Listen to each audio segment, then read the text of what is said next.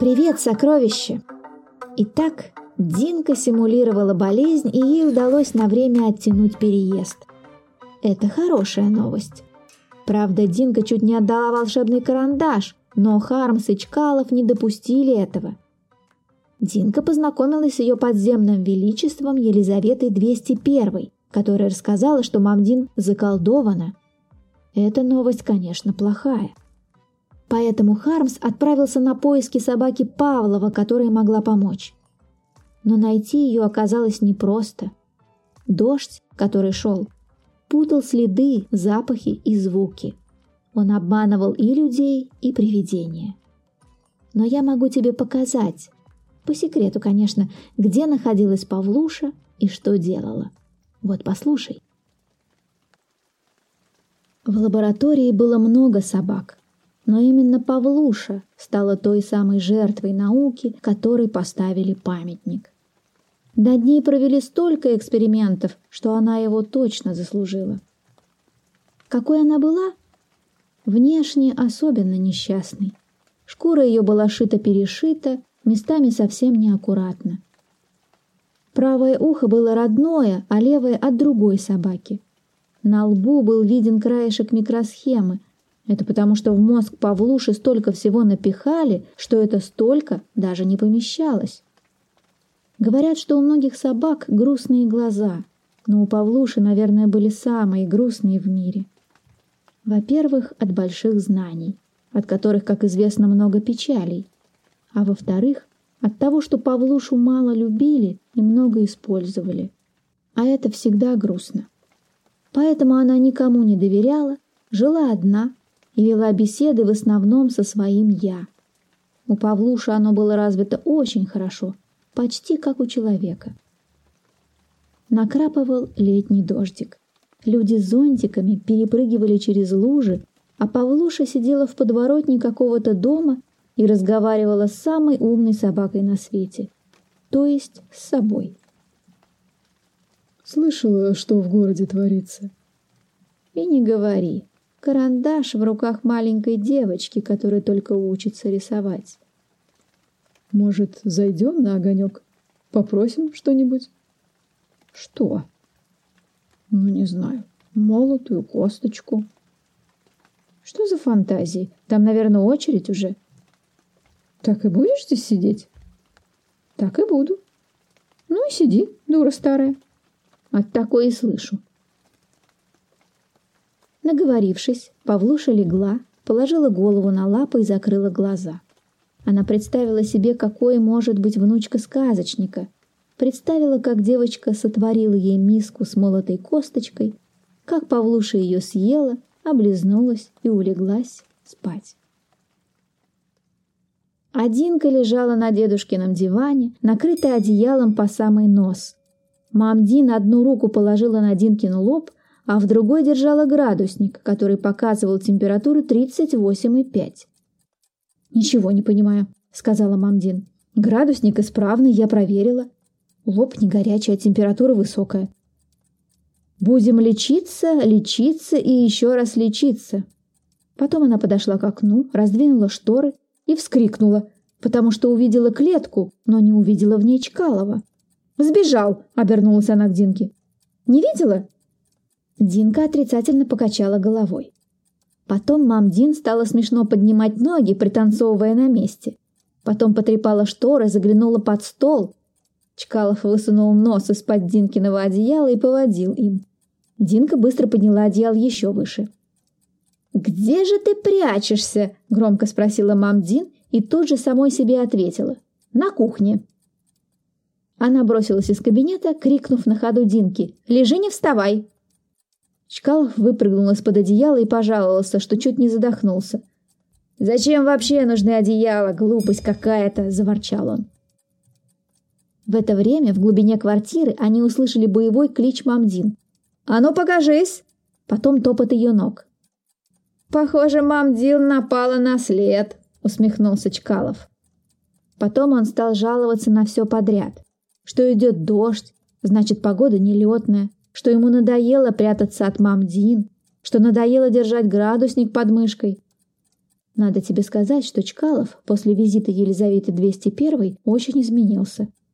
Он смеялся над Динкиными рисунками и творениями, спорил по пустякам, ворчал по поводу и без повода. А так как Хармса не было и Динку некому было подбодрить, она почти разуверилась в своем успехе. Но все равно на зло Чкалову тренировалась. Фрукты и даже некоторые овощи уже стали получаться вполне настоящими. Мамдин удивлялась, почему в холодильнике не убавляются, а прибавляются продукты. Динка, конечно, пошутила, что у них волшебный холодильник, но Мамдин тут же поправила. Странный холодильник.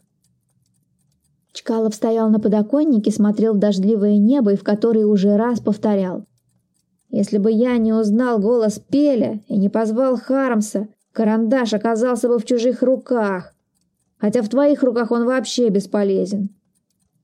«Во-первых, я извинилась», — напомнила Динка. «Во-вторых, яблоки у меня уже нормально получаются». «А, теперь завалишь квартиру грушами и персиками, а может, арбузами?» Какой-то ты странный в последнее время. Когда человек учится, он совершает ошибки. Это нормально. Значит, я странный, а ты нормальная. Чкалов подбежал к столу дедушки, потянул на себя нижний ящик, сгреб лапами кучу каких-то карандашей и ручек, вывалил на стол. Потом достал волшебный карандаш, бросил его в эту кучу, перемешал все лапами. «Что ты делаешь?» – спросила Динка. «Где теперь волшебный карандаш?» Целый день провозишься, а не найдешь», — заявил Чкалов. Динка подошла к столу, взяла из этой кучи волшебный карандаш, достала блокнот. На секунду задумалась, закрыла глаза и нарисовала волшебный карандаш. Изображение отделилось от листа бумаги, и вот хорошая копия волшебного карандаша лежала на столе. Динка протянула копию Чкалову. «Видишь, как я уже могу?» Чкалов ударил лапой по руке Динки. Карандаш выпал. Вижу, что для тебя это шутки-прибаутки. «Хочешь, сделаю тебе новые крылья на дельтаплан?» – спросила Динка. Чкалов замер, внимательно посмотрел на нее, потом усмехнулся. «Валяй!» Динка закрыла глаза, потом зачирикала карандашом по бумаге. На стол упали крылья с разноцветными перьями. Чкалов развел лапы в стороны. «Что и требовалось доказать! Ты ничего не умеешь!» Динка выпятила нижнюю губу. «Но я ведь стараюсь». Чкалов махнул лапой. «Все равно у тебя ничего не получится». «Получится», — настаивала Динка. «Не получится. В городе куча миллионов жителей. Им нужен настоящий сказочник. А ты просто девчонка. Яблоки у нее получаются. Да кому они нужны?» «Да, я не настоящий сказочник. А ты не настоящий помощник». Хороший помощник давно бы рассказал мне про дедушку, про карандаш, про пеля и про то, что нужно жителям, сказала Динка и показала ему язык. Чкалов засунул руки в карманы штанов и сказал, «Тогда я больше не буду твоим помощником». Вот так поворот. Динка сначала очень удивилась, потом обиделась. Чкалов засопел. «Я ухожу к своим».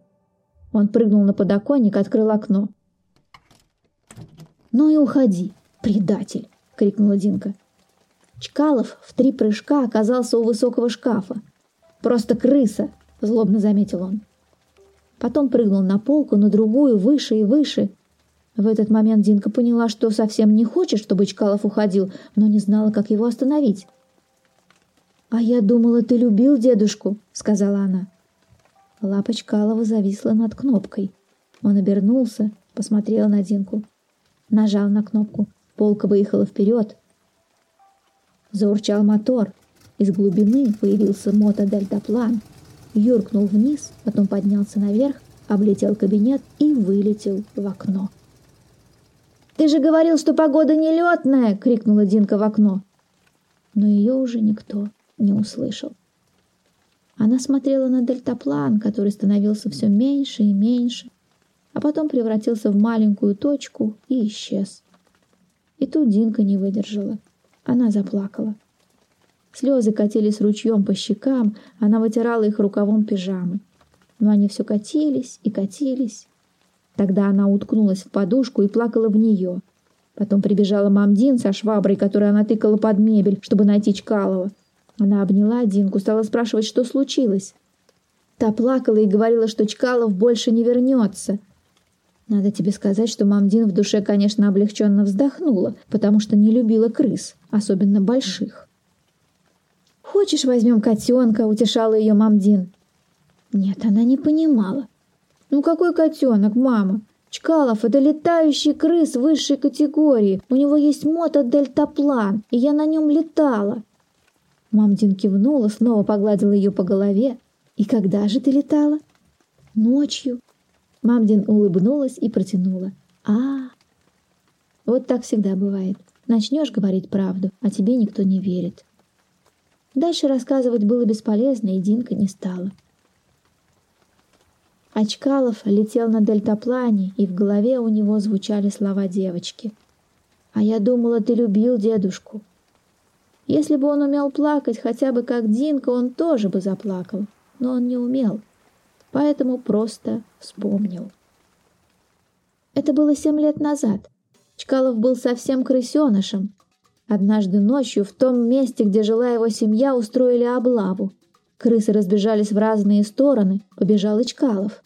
Он бежал долго и без оглядки, выбегал из домов на улицу, слышал крики испуганных людей, шипение бездомных котов и лай бездомных собак. Но бежал и бежал. Потом забился в пыльный угол какого-то дома, хотел перевести дыхание, но его ослепил свет фонарика и человеческая речь. Он подпрыгнул и снова побежал. По ступенькам, высоко-высоко, на чердак. Потом пролез в щель и оказался на крыше. Его ослепило солнце, а потом подхватил ветер и понес к краю крыши. Напомню тебе, что тогда он был совсем маленьким, а ветер на крышах бывает очень сильный. Тогда тоже был сильный ветер. Крысеныш зацепился за край крыши и болтал в воздухе лапами. Ветер рванул, и Чкалов не удержался и полетел вниз. Но до земли он не долетел, а оказался в сачке. Как это произошло? Сказочник в этот момент показывал своей маленькой внучке Динке, как они поймают солнце. Он выставил сачок в окно. Туда и прилетел маленький испуганный крысеныш. Сказочник удивился такому неожиданному гостю и, конечно, не стал его прогонять, а наоборот, напоил, накормил и рассказал, где он может спать.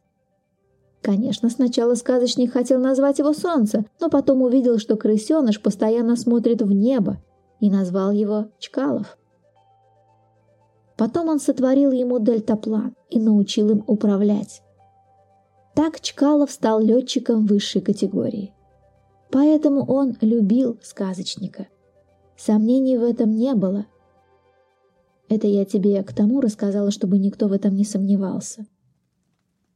После ухода Чкалова Динка, чтобы чем-то себя занять, а ты помнишь, что тогда нужно занять ноги или руки, весь вечер упражнялась в рисовании.